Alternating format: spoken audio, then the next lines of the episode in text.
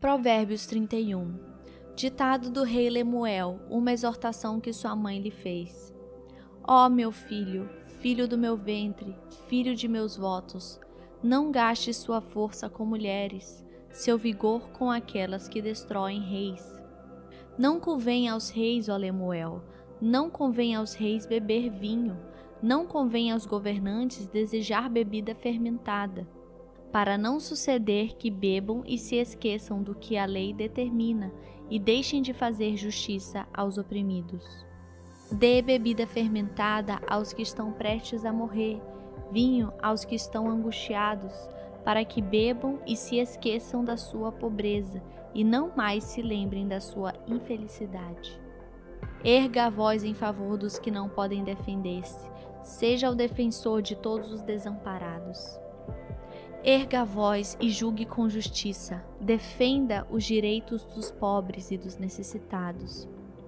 Uma esposa exemplar, feliz quem a encontrar, é muito mais valiosa que os rubis. Seu marido tem plena confiança nela e nunca lhe falta coisa alguma. Ela só lhe faz o bem e nunca o mal, todos os dias da sua vida. Escolhe a lã e o linho e com prazer trabalha com as mãos. Como os navios mercantes, ela traz de longe as suas provisões.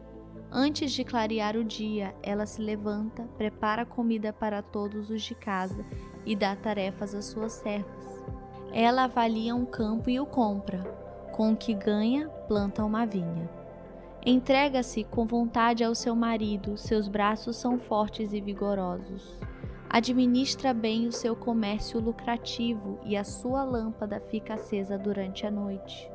Nas mãos segura o fuso e com os dedos pega a roca. Acolhe os necessitados e estende a mão aos pobres.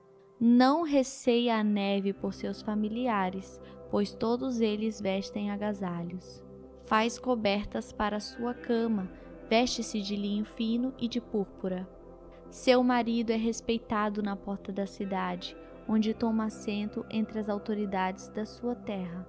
Ela faz vestes de linho e as vende, e fornece cintos aos comerciantes. Reveste-se de força e dignidade, sorri diante do futuro. Fala com sabedoria e ensina com amor.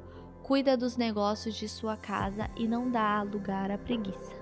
Seus filhos se levantam e a elogiam, seu marido também a elogia, dizendo: Muitas mulheres são exemplares, mas você a todas supera.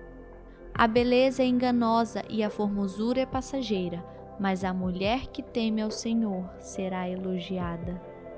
Que ela receba a recompensa merecida e as suas obras sejam elogiadas à porta da cidade.